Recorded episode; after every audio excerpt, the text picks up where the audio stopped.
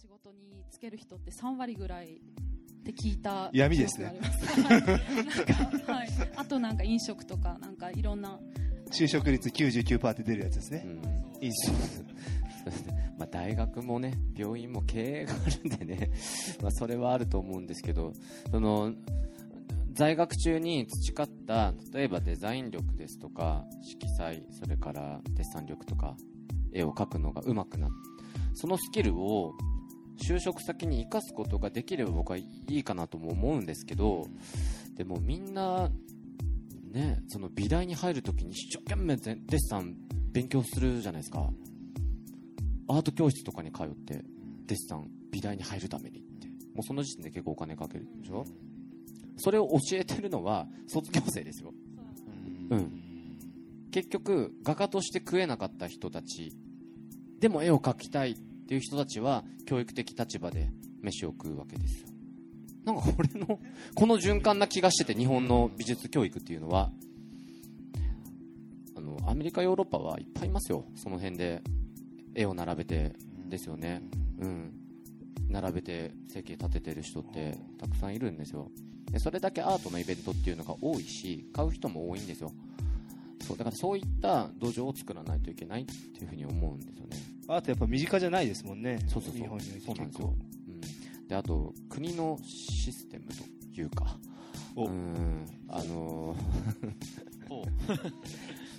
アメリカはアメリカヨーロッパは確か会社を作るときにその費用の1%でしたっけ？1%を1%か10%かな？10%多いですね。1%をアートに使わないといけないという法律があります。1%でしたっけ？うんあるんですよ。だドからラマドラマとかで見てると結構、なんかアメリカとかの建物の中っていっぱい絵が並んでたりとかそういったイメージあります。ねでそれはあの文化を作っていくために国がしていることなのででも日本の場合ってね家にアートがない代わりに漫画あるでしょみんな。漫画持ってますよね。でアニメーション見ますよね。でこれは世界に誇れる日本の文化であるから、まあ、それはそれでいいと思うんだけどあの先ほどこの描くっていう働き方みたいなねあの人の仕事が10年後半分になるとかっていう話ですけどあのもう理屈じゃないんじゃないかなと思うんですよこれから先。じゃなくてやっぱ感性。うん。理屈よりも感性の時代になっていくアートってなんかよくわからないじゃないですか。よくわかんないものが 売れるようになっていくんじゃないのかなって気がするんです、うん、理屈ではなくもう感じること。でそれってやっぱりアートの仕事だと思うし、うん、理から感の時代に変わっていくんじゃないのかなって思ってます。ちなみにその大学より下の教育というか例えば中学校とか、まあ、もっと下がるの小学校とかにおける日本の美術教育に対するこう何か意見とか考え方みたいなのあったりしますか？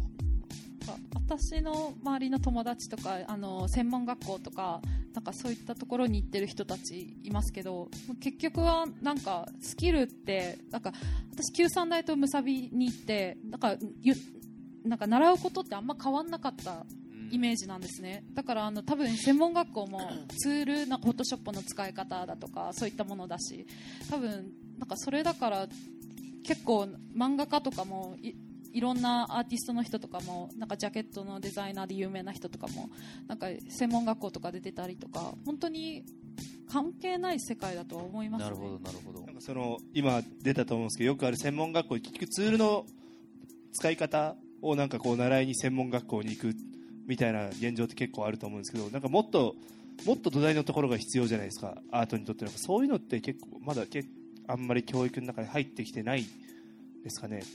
なんかも土台のところって言ったらちょっと広いですけど。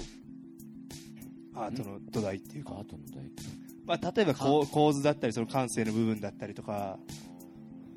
うん、その技術よりも感性教育というのは必要だと思いますけど、まあ、自由に書くのが一番だと思いますけどね、うん、なんかあんまり教えすぎると思想まで入っちゃって教える方の結局なんか似たものができちゃうオリジナリティってなくなってるんじゃないのって思いますけど、はい、わかりました。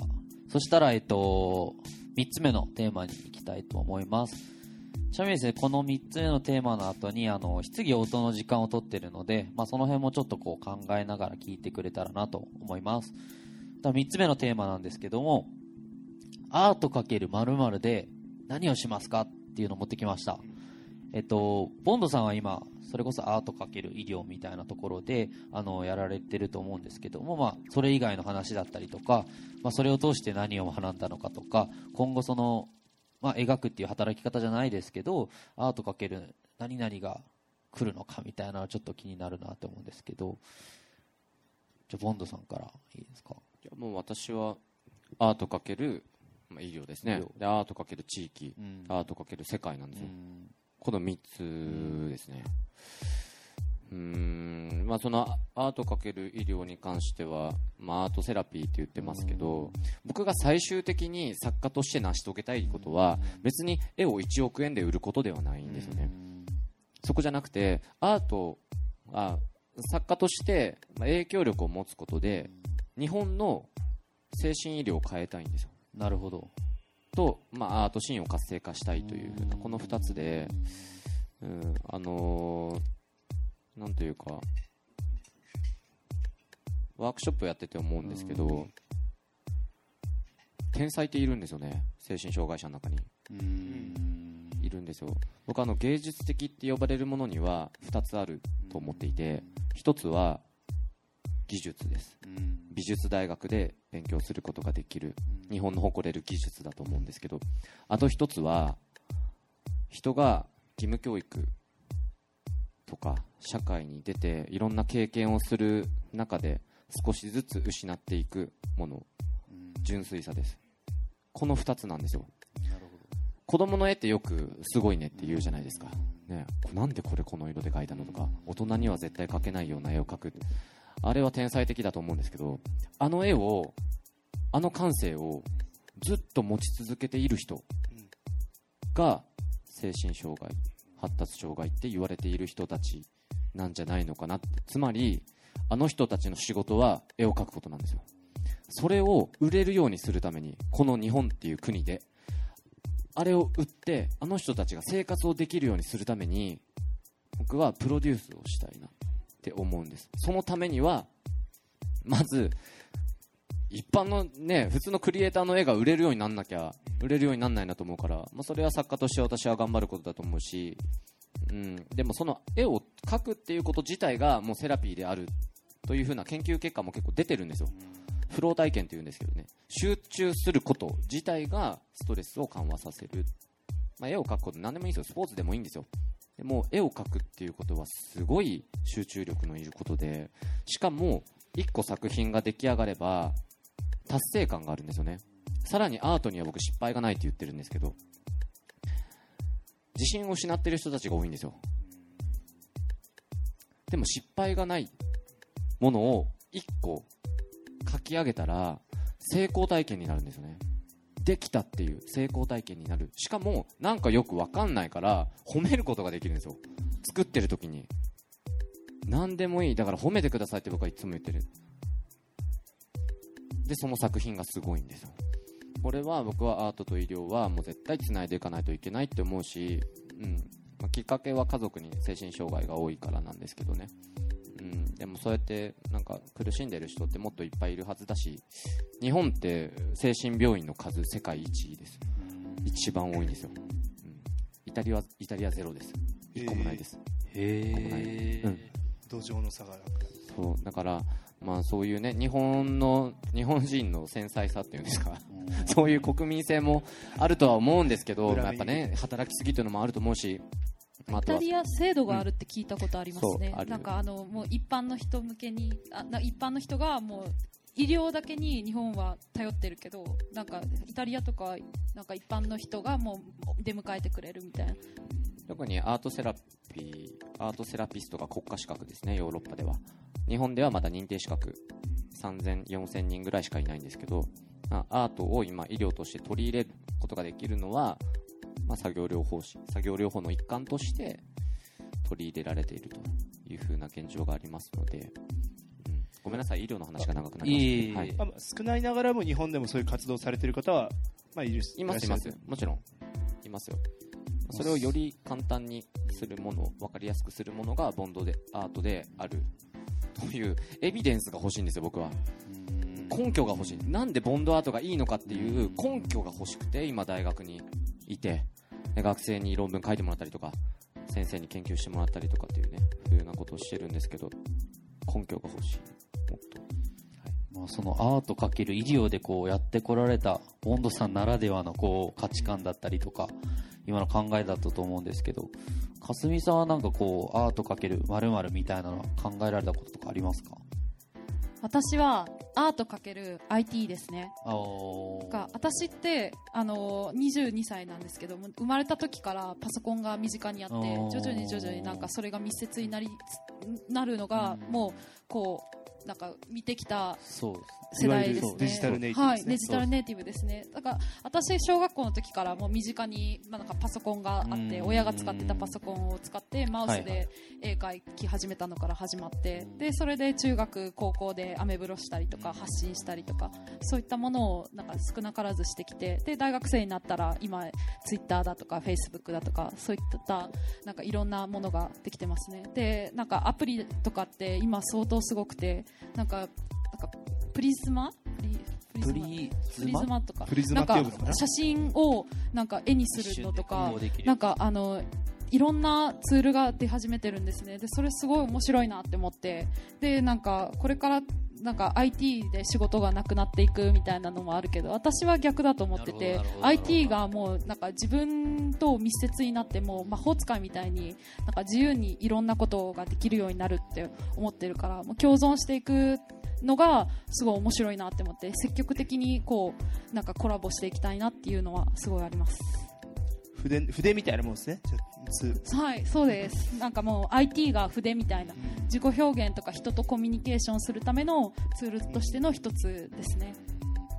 なんか率直な疑問なんですけどその IT と医療じゃないですか。結構逆というかなんかこうっていうイメージはあるんですけどなんかそういう価値観のお二人がが一緒にするならみたいなところでいくとこうなんかあったりします？こう多分書かれる作品とかもニュアンスも全然違うしこういう質問でもこう結構逆だったりするじゃないですか。IT と医療みたいなそこでこう2人でこう一緒の作品とかプロジェクトをやるってなった時にこうなんかあったりしするかな。僕はどっちでもいけますよ。I- IT もいけるし。IT いけるかどうかわからないけ IT どはあくまでツールであって、うん。なんか、うん。はい。合作とかですかね。どっちも大きな絵描きますからね。はいはいはい、うんまあそういう何かテーマがあってうんそれをふそれぞれねなんか書くとかっていうのはいいと思いますけどなどうでしょうね。なんかイベント、イベントとかでもう全部ミックスしちゃって、医療系の人のための心のなんかあ癒すためになんかそのボンドさんとか私のなんか自己表現のブランドとして整えた上でなんかいろいろ IT とか駆使したりとかはいろいろ発想が飛びそうですけどね。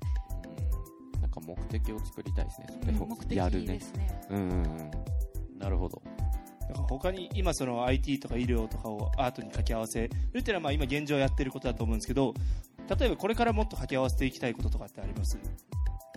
地域の話していいですか？ね 長くなるかもしれないけど、聞きたいです。はい、あのタクシーというところでですねアトリエを開いてるんですが、はい、あのーさっき言ったあの2万5000円のアトリエですよ。あの周りに今壁画が14箇所あります。であの佐賀県が地方創生の補助金を出したんですよねすごいたくさん募集したんですよ。で予算2億ぐらいあるけんみんな出せみたいな感じで募集したくせに全然採択されず。そう。で僕も800何十880万ぐらい申請したのに出たの40万なんですよ。でへ40万じゃ絵描けんしどうしようかなと思って。であのとりあえず議員さんがやりなさい。実績作りのために。とりあえずやりなさいって言われたので、え2箇所書いたんですよねホームページ作って2箇所書いても40万終わっちゃったんですよ。そしたらタクシーが150万プラスで予算をつけてくれて結局200万円使って、まあ、あの去年の12月から3月までの間3ヶ月間で14箇所壁画とシャッターアートを描いたんですけどあのまあかすみちゃんとかね僕たちみたいなライブペインターと言われる人たちは大体23日で5メートル8メートル10メートルの絵描くんですよ。でその人たちを呼んで めっちゃ寒い中ですね。雪の降る中呼んで描いていただいて。でなんで僕がそういうペインターを起用したかっていうとボンド場に毎月1回アトリエ開放日っていうのをやってて第4日曜日ですね。この日は東京とか千葉とか大阪から来てくださるんですよお客さんが。絵を見に。これはボンド場のコンセプトが市外からの集客による町おこしですから例えばかすみちゃんの絵をボンド場の周辺のその壁画を描いてもらったらかすみちゃんのファンの方がタクシーを訪れる。でまた、ね、壁画を見るために回遊することによって地元のお店に気づいていただけるとかお金を落としてもらう。まあそういうコンセプトで作り出したんですけど例えば100箇所になったわ。壁画が。すごい狭い地域なんです。よ歩いて回れるぐらいの駅の周辺なんですよ。100箇所になったら多分日本一だと思うんですよね。それ海外からもお客さん来ますよね、うん来るんですよ。そう。国外から来ちゃうようになるんでそうそういうのをすごくやりやすいですね地域、うん。地方創生と相性がいいと、うんうんいいと思います。でもこれ多分宅しかできないですね。なんもないんですよ宅市って。温泉がまずないので、うん、温泉ないんですよ。だ観光資源があの宅西廟っていう講師の里って言われてるね。あいあれぐらいしかないので、うん、地域町おこし、うん、が今すごく楽しいですね、うん、頑張りたいと思います。今年も予算つけていただいたんで、はい、100箇所にします。それは楽しい。まああのはい。かすみちゃんも大名とかで書いたりそうね書結構見たことある人も。あれ大変あれすごいいいいですもんねなんか、なんか昔大名アートうんというなんか2年前ぐらいになんか街中をなんかアートにするっていうイベントがちょっとありましたね。はい。あれ誘われたんですけどね、僕も。ちょっと出れなかったんですよ。いろいろあって。いろいろあるいろいろあって。でも、あれも結構大変なんでしょう。ん。書く場所がね、うん。ない。そうなんです。書け、書けないんですよ。それお店の業界が取れないとか。そう、オーナーさん、建物のオーナーさんとかが、もう余計なことしないでって言ってるらしくて。大名の街も完成されてますもんね、うん。一個一個にブランドとか。そうなんですよ。いいと思うんですけどね絶対。だからそこも言ったらアアートの価値みたいな土壌があんまないからなのかなと思いますけど。逆にあ最初の1年目きつかったですよこんなあの奇抜なアートは見たくない。目障りだからやめてって言われてたんですよ。1年目。えそうタクタクシー。タクですタクです。はい。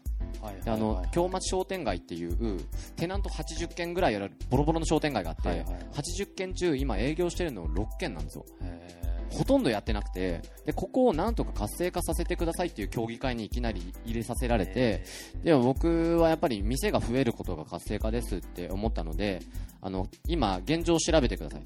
何軒営業してて何店舗空きテナントがあるのかと。空いてるの5軒なんですよ。あとの70軒は住んでるんですよね。おじいちゃんおばあちゃんがもう住居にしてるので、もう中には入れることができないから、じゃあシャッターアートやりましょうかって言うと、それシャッターに絵描くんだったら、店閉めろって言ってんのかとかっつって。うん。あ いやいやいや、みたいな。っていうくだりがあったんですけど、あの、1、2件最初書くと、もうこうです。明るくなっていいね、うちも書いて、うちも書いて今50件ストックがあります。え場所は。あとお金が必要なだけで。めちゃくちゃなんか可能性をそうなんですよアートね。感じますよ治安も良くなりそうですしね、うん。治安はね、どうですかね。なんか結局うん。僕思ってたのはあのーなんですか普通のシャッターがあるからのすごいスプレーアートとかでガーって落書きされる。もともとすごいかっこいいのがあればその上には書かないんじゃないかっていうのは結構うん思ったりして。別の場所に増えそうな気がするんですよね。うん。そこは僕まだ言ってないんですけど、やっぱり、リーガルが増えると、イリーガルも増えるっていうのはあるんですけど、だから今、ストリートでやってるライブペインターさんたちにまず書いてもらってるんですよ。うんそこで逆にその美術関係、芸術関係の方が書くとなんじゃいってなんかなりそうなんで、うん、影響力のありそうな日本で有名なライブペインターさんをまず呼びたいなっていう気持ちがある。あるんですよ。まあでもそれはね、もう、なんか、事故起こるから運転すんなって言ってんのと同じような感じなんで、もうやっちゃわないといけないかなと思います。はい。まあ実際結果が出てきてるから。そうなんですよね。ねうん。なるほど。はいわかりました、はい。そしたら一旦じゃあ質疑応答の時間に行っても大丈夫でしょうか。そしたらですね、あの、まあ、2、3人ぐらいになっちゃうと思うんですけど、質問がある方は、その場でこう手を挙げていただいて、あ、どうぞ。えー、とそうですね、まあ、僕の場合はずっと海外に住んでたので日本の現状がほぼ知らないまま、まあ垣間まあ、いろんなところ垣間見れてすごく嬉しかったなって。で、まあ、日本でじゃあ実際にじゃあアートを買うという、あのー立場になるとします、まあ、僕自身もちょっと買いたい本本音があって。でそうなった場合あのやっぱりそういうのギャラリーとかに行って買わないといけないんですか？それともももうすでにその、まあえー、と海外だったらアッツィというあのサイトがあるんですね。ARTSY 検索されたら出てきますけど。でそれあるんですが日本ではそのような動きというのはあります？そのいわゆる一般でも買えるような。あの絵画販売のサイト SNS のようなものはあることはあるんですけどそんそこまであんなに大きくはない。メジャーではない。はい、メジャーではないです。日本でそういう文化がないっていうのは強い気はしますね。絵を描く買うっていうのは、うん。なるほ 僕売りますけどね。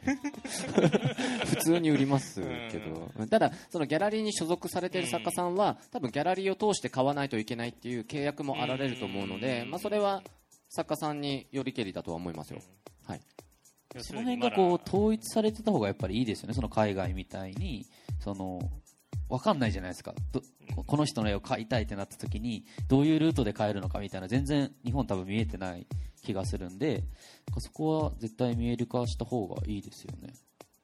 そうですね、うん。あの量り売りのサイトありますよね。面積の。絵画絵画専門のなんだかメメーターだったかな。アートメーターだったかなサイズで金額が決まっちゃうっていう。へとんでもないサイトがあるんですよ。日本には。とかそれよりピクシブとかああいう風なの方がメジャーですよね。あでも1個アートのサイトあるんですよ。ちょっと忘れちゃったな。なんか SNS みたいなものありますが、販売に特化しているわけではないです、はい。ーはい。だからそれだったらもう海外に出した方がいいですね。うーん。なるほど。ありがとうございました、はい他に質問ある方、いらっしゃいます。あ、じゃあ一旦後ろの方から。これ届かないんでこれ地声でお願いしていいですか？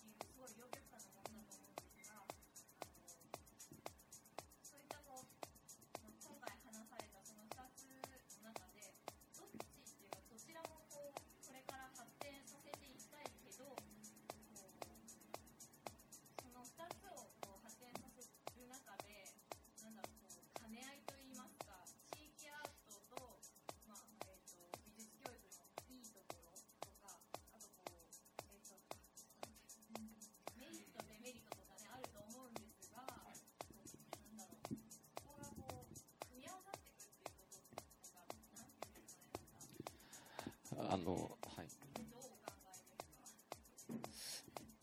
なんかあそれって教育ってあくまでツールであってそれをどう自分で動かしてどうするかが問題なのでアカデミックは道具であって地域創生はそれをこう表現する場として考えたら結構うまくいくのかなっていうのは思いますね。そうですねあの佐賀大学に芸術学部っていうところがあるんですがあの地域芸術デザイン学部という名前に変わりました。今年から。なので、まあ、地域を意識しているのではないかなというふうには思いますけど、うん、そのお金のことに関しては昨日その教授が言われてたんですけど、まあ、その歴史ですとか、まあ、あの思想哲学それから絵の描き方を教えるけどアートのビジネスの仕方については教えるんですかって聞いたら教えてないって言ってました。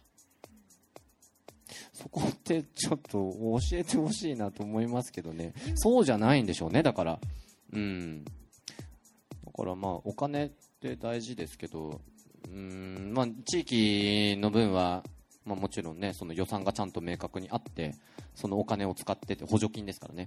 でも補助金が全てではなくてあくまでまた行政とか助成金って手段の一つなんで、まあね、僕たちあのクラブでずっとイベントやってたんですけどやっぱスポンサーなんですよ。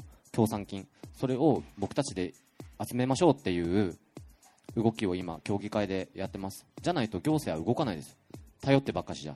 僕たちがやらないと。やってるとこ見せないといけないなと思うんで、うん、でもまあその、ね、アカデミックとつながってほしいですよ。もちろん。つながらないと大きくならないと思うんで。それをこうモンドさんみたいに個人一人で両方ともできるような人が出てくるのか、まあ、その分業でもうとにかく書く人となんか思想とかを入れながら書く人とそういうお金周りを担当する人がチームとかになるっていう形も、まあ、それがもともとなんですかね。そうですよ。その通りです、はい。それがさっき言ったアート関係の仕事の人たち、うまく回さないといけないんじゃないか。それがあるからその大学で結局お金の稼ぎ方とかは教えてないっていうところでしょあ作家さん画家志望の方にはってことですね、なるほど。それどっちがいいと思いますか？これから。そう自分で全てマネージメントできていく方がいいのかやっぱチームでやっていく方がいいのかとか、チームは必要です。うん、絶対必要。一人ではできないですね。うん。そう一人ではできないですよやっぱり。チームがいないと。うん。まあある程度そのうん。偏るんじゃなくて、まあ、全体的な例えば初歩的なアートビジネスのことだったりみたいなのはその絵を描く人も身につけておいた方がいいです。方がいいと思うんですけどね。どうなんでしょうね。が日本の教育って結構なんかもう義務教育と同じような決められた答えで決められたことしか教えないっていうのあって自分で応用してから生き抜くなんかサバンナを生き抜く力っていうのは弱いと思うんですよ。でそれそのまま美術大学にもあってなんかもう本当にフォトショップの使い方だとかなんか本本の知識を深掘りするこれはこんな意図なんだとか思想とかそういったものがやっぱ強いですね。日本の大学っていうのはですね。だから私としてはなんかサバンナで生き抜く力をなんか教えてほしいっていうのはすごいあります。現場感。じゃあ、えっと、次の質問いきます。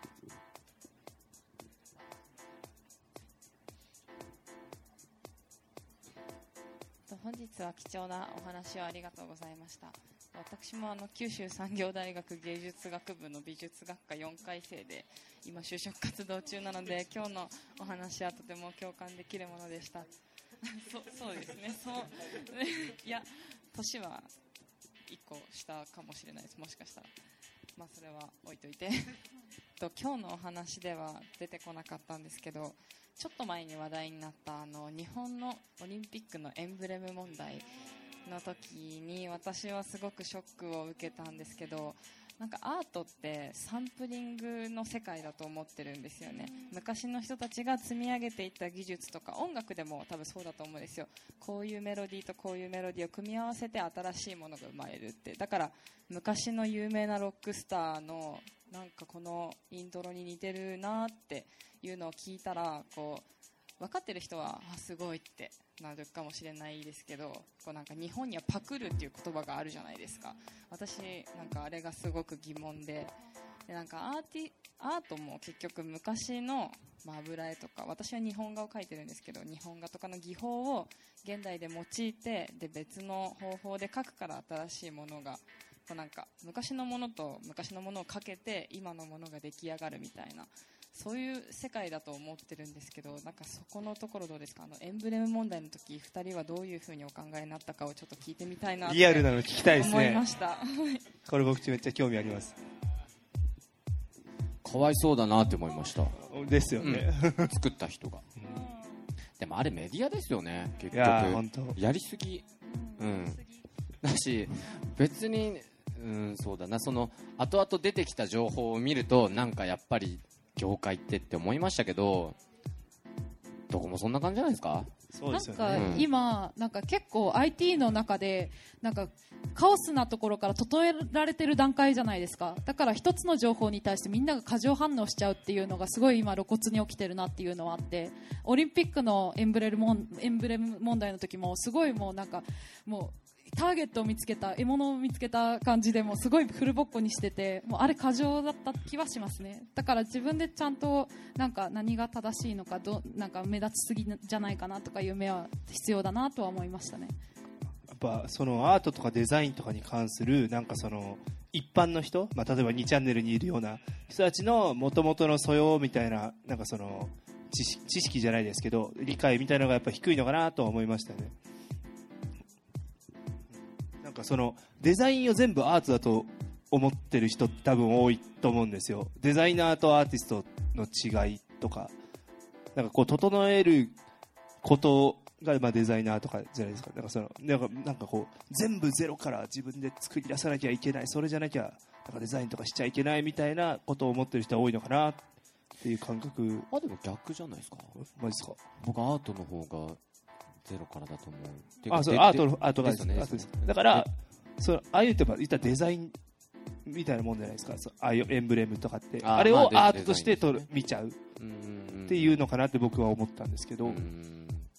そうですね、まあ、アートって結構幅広いですからね、そうですね、その今おっしゃられた過去のものがあって、サンプリングをしてっていうのは、僕はあのグラフィックデザインをやってた時はもちろんやってましたし、オマージュっていうんですか、うん、CD ジャケットとかね、よくありますもんね。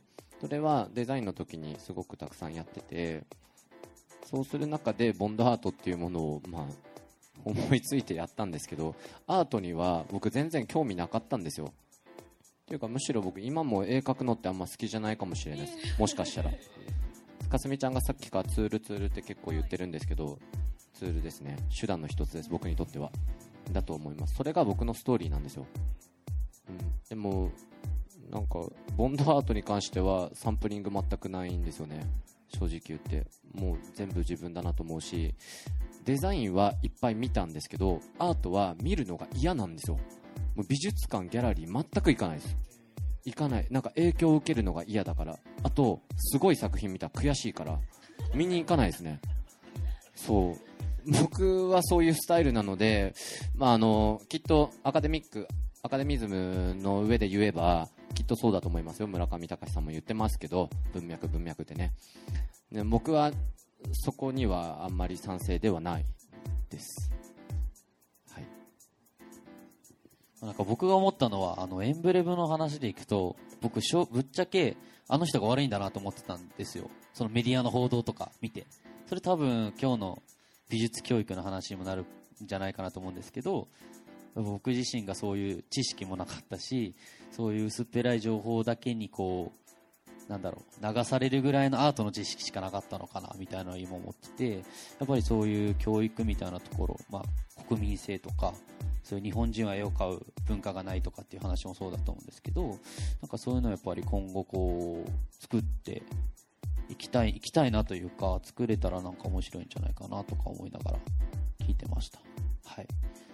エンブレム問題は面白かったね、もっとテーマに入れてもよかったね。確かに。それちょっと思いました。ああみたいな。そしたらじゃああとさっきそうですね。手挙げられてた方お願いします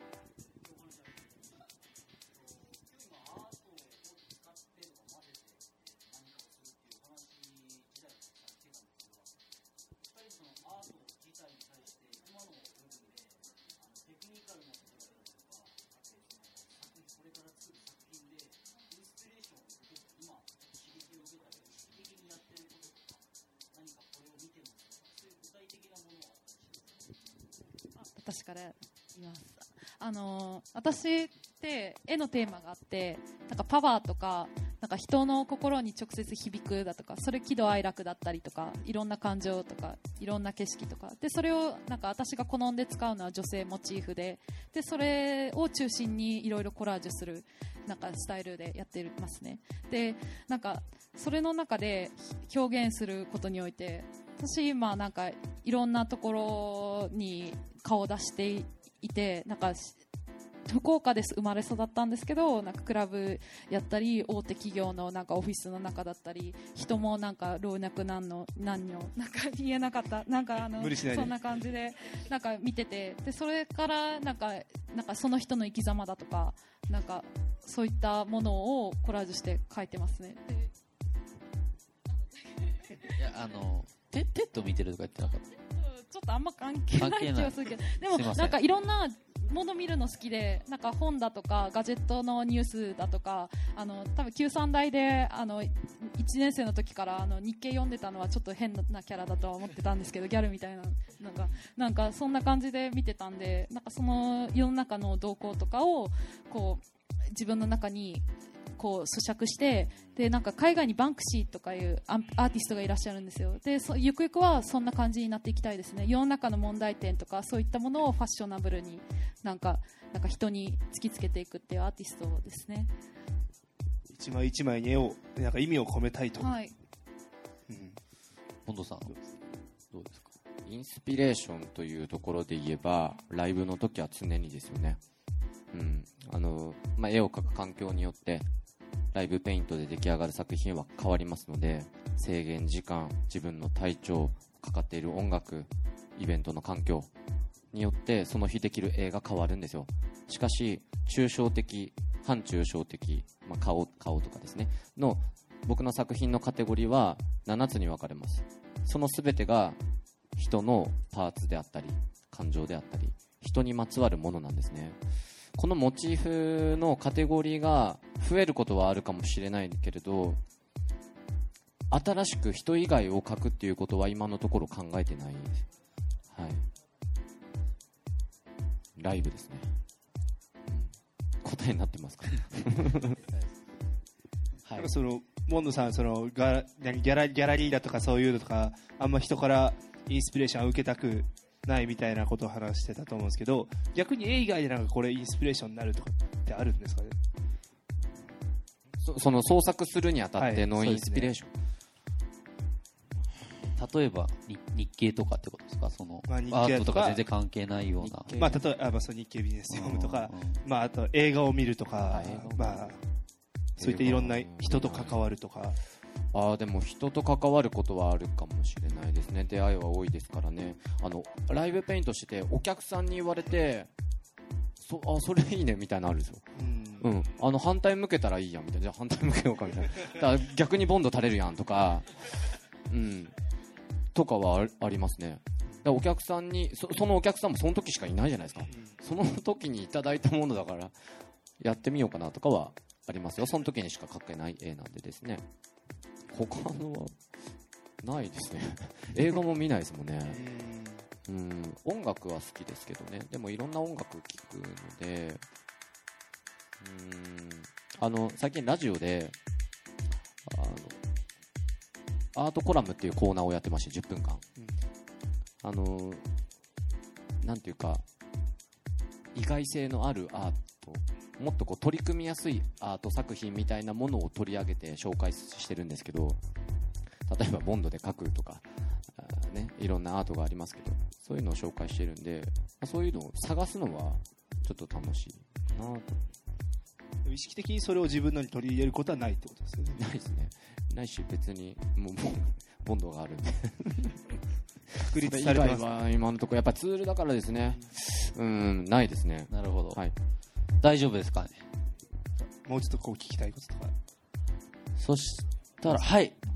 じゃあラストでお願いします。すみません、あの、かすみさんへの質問ですけれども、あの、さっき、あ渋谷にある IT 系の、えー企業といろいろ仕事をしていると言っていましたけど、それは具体的にどんなアートのプロジェクトですか？何か例を挙げていただけますか？そそしてもう一つの点は、えーその人たちとどうやってあのつなつながりを持つことになりましたか？とても興味深いです。すみません。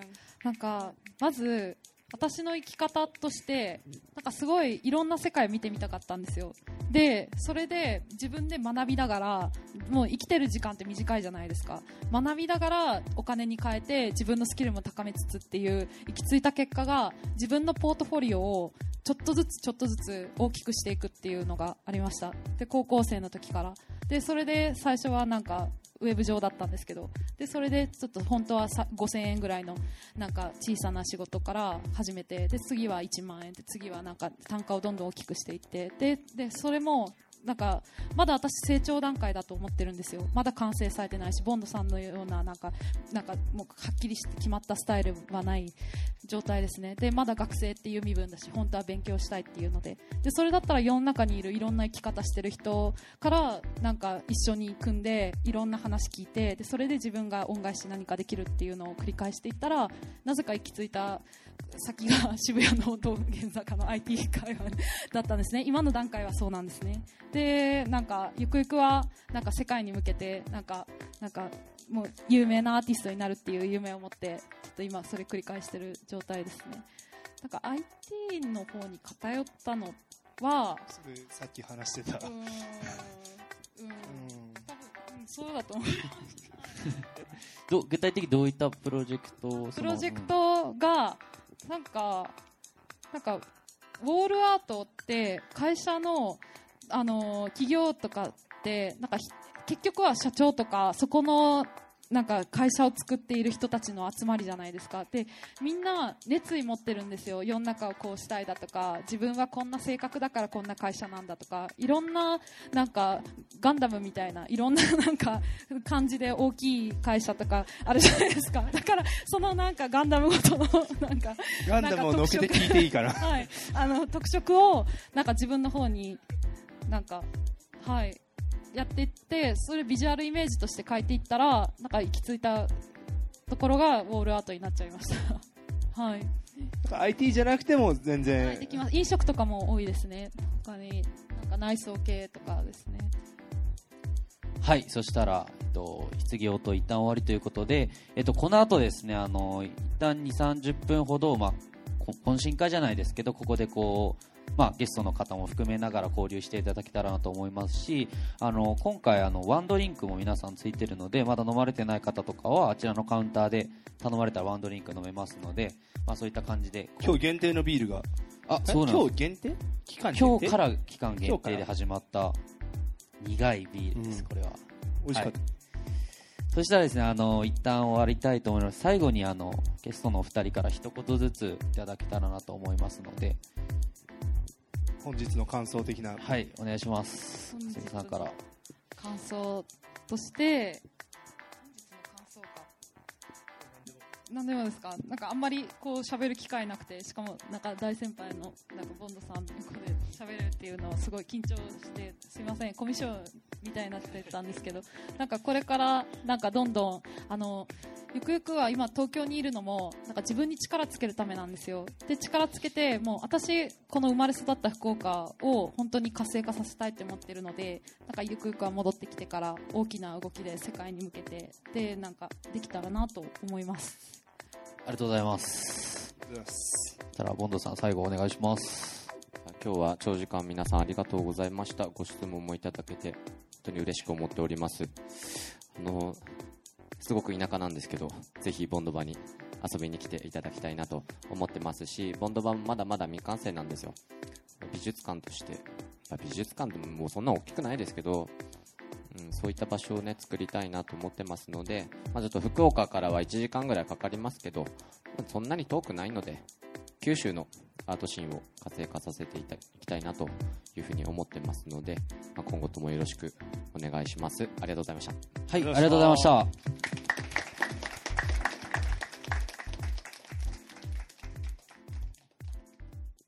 Love FM Podcast. ラブ f m のホームページではポッドキャストを配信中。スマートフォンやオーディオプレイヤーを使えばいつでもどこでもラブ f m が楽しめます。ラブ FM.co.jp にアクセスしてくださいね。Love FM Podcast.